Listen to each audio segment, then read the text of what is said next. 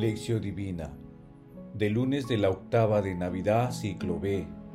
Santos Inocentes Mártires. Al verse burlado por los magos, Herodes montó en cólera y mandó matar a todos los niños de dos años para abajo, en Belén y sus alrededores, calculando el tiempo por lo que habían averiguado de los magos. Entonces se cumplió el oráculo del profeta Jeremías Mateo capítulo 2 versículo 16. Oración inicial. Santo Espíritu de Dios, amor del Padre y del Hijo, ilumínanos con tus dones, para que podamos comprender los tesoros de la sabiduría que Jesús nos quiere revelar en este día. Otórganos la gracia para meditar los misterios de la palabra y revélanos sus más íntimos secretos. Madre Santísima, intercede ante la Santísima Trinidad por nuestra petición. Ave María Purísima, sin pecado concebida. Paso 1. Lectura. Lectura del Santo Evangelio según San Mateo capítulo 2 versículos del 13 al 18. Cuando se marcharon los magos, el ángel del Señor se apareció en sueños a José y le dijo, levántate, coge al niño y a su madre y huye a Egipto. Quédate allí hasta que yo te avise. Herodes va a buscar al niño para matarlo. José se levantó, cogió al niño y a su madre. De noche se fue a Egipto y se quedó hasta la muerte de Herodes. Así se cumplió lo, que dijo el Señor por el profeta. Llamé a mi hijo para que saliera de Egipto. Al verse burlado por los magos, Herodes montó en cólera y mandó matar a todos los niños de dos años para abajo, en Belén y sus alrededores, calculando el tiempo por lo que había averiguado de los magos. Entonces se cumplió el oráculo del profeta Jeremías. Un grito se oye en Ramá, llanto y lamentos grandes. Es Raquel que llora por sus hijos y rehúsa el consuelo porque ya no vive. Palabra del Señor, gloria a ti Señor Jesús.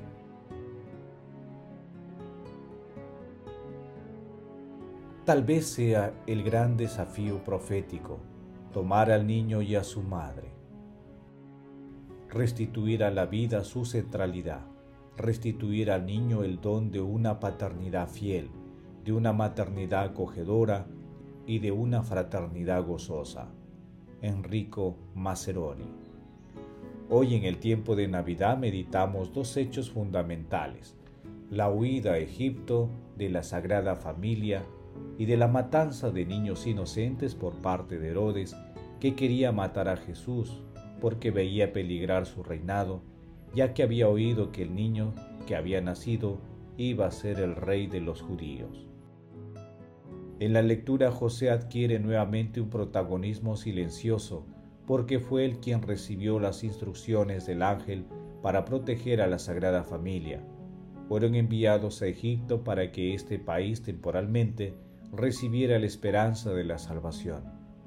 Recordemos que antiguamente Egipto estuvo enfrentado a Dios y ahora se convierte en morada de Jesús. Los niños asesinados por Herodes fueron los primeros mártires tras la venida de nuestro Señor Jesucristo. Ellos obtuvieron la gloria, el final bienaventurado, gracias a su martirio. Para sus madres el recuerdo de sus hijos reanudaba su inmenso dolor. Paso 2. Meditación. Queridos hermanos, ¿Cuál es el mensaje que Jesús nos transmite el día de hoy a través de su palabra? El texto evangélico de hoy demuestra que nuestro Señor Jesucristo fue perseguido desde su nacimiento. También nos recuerda a todas aquellas personas que buscaban a toda costa su propio interés, sin importar el impacto negativo de sus acciones en tantas personas inocentes que sufren injusticia, explotación, violencia y odio. En la actualidad nuestro Señor Jesucristo sigue siendo perseguido en aquellas personas que valerosamente defienden su fe, en lugares donde se condena al cristianismo. Asimismo, la persecución de hoy adopta formas que invaden sutilmente las conciencias de las personas.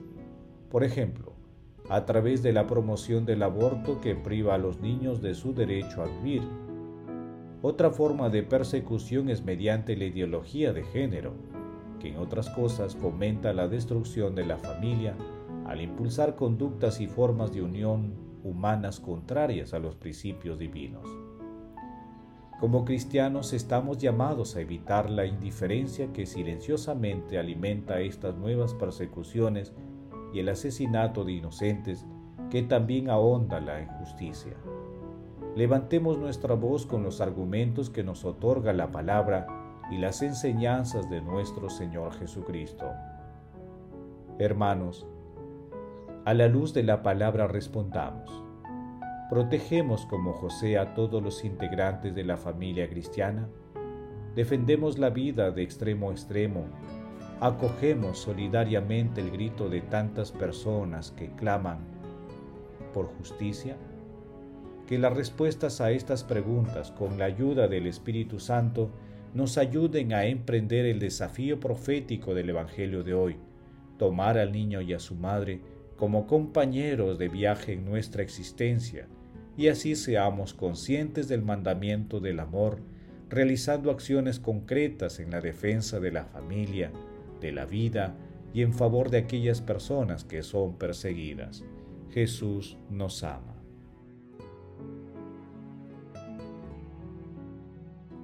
Paso 3.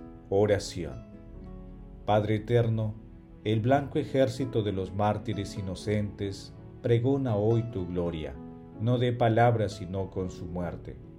Concédenos dar testimonio con nuestra vida de la fe que confesamos con los labios, y concédenos la gracia de trabajar por la justicia y la paz. Amado Jesús, Dios con nosotros, protege a los niños de los Herodes actuales, para que en su inocencia siempre se refleje la luz de tu amor. Amado Jesús, mira con bondad y perdón a las almas del purgatorio, y permíteles alcanzar la vida eterna en el cielo. Madre Santísima, te agradecemos por acoger en tu seno al Hijo de Dios y te pedimos que intercedas ante la Santísima Trinidad por nuestras peticiones. Amén.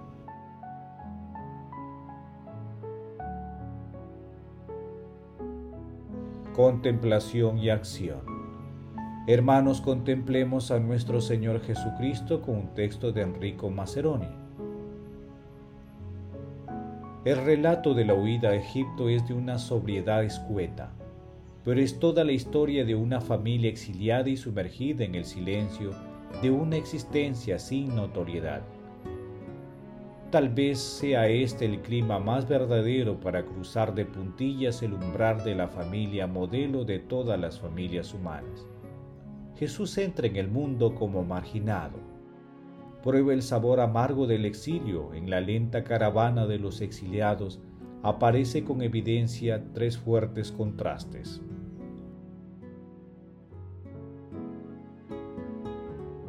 El primero, la riqueza admirable única de la imagen esbozada por Mateo.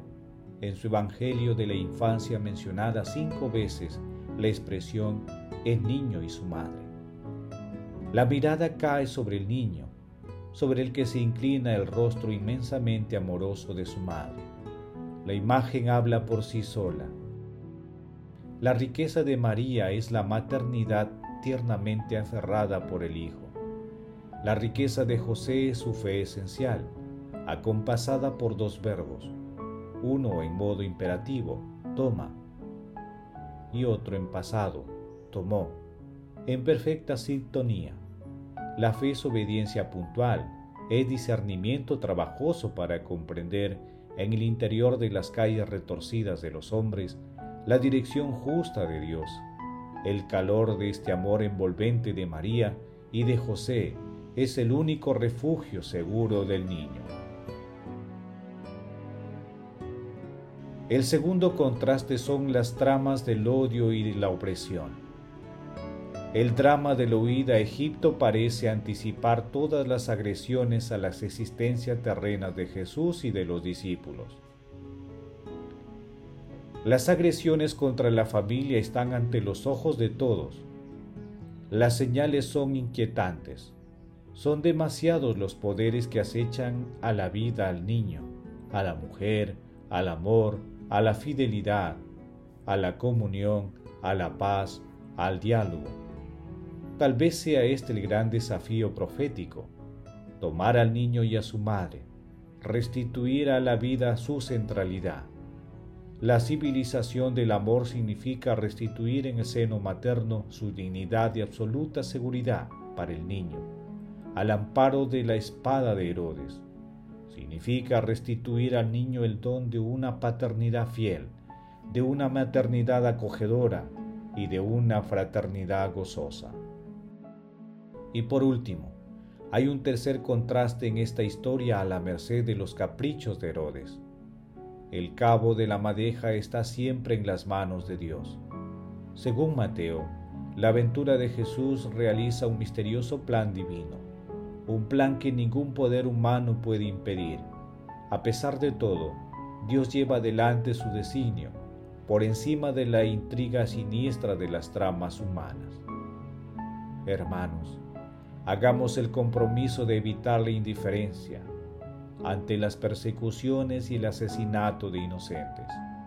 Comprometámonos a levantar nuestra voz para defender la vida, la familia y todas las causas cristianas con los argumentos que nos inspira la palabra.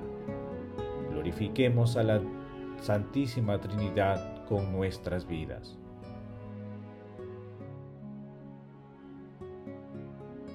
Oración final. Gracias Señor Jesús por tu palabra de vida eterna. Que el Espíritu Santo nos ilumine para que tu palabra penetre a lo más profundo de nuestras almas y se convierta en acción.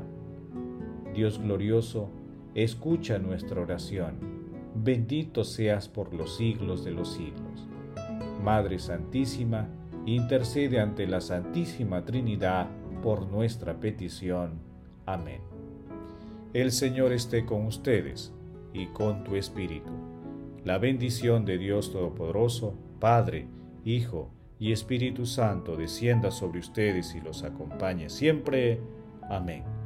Bendigamos al Señor, demos gracias a Dios.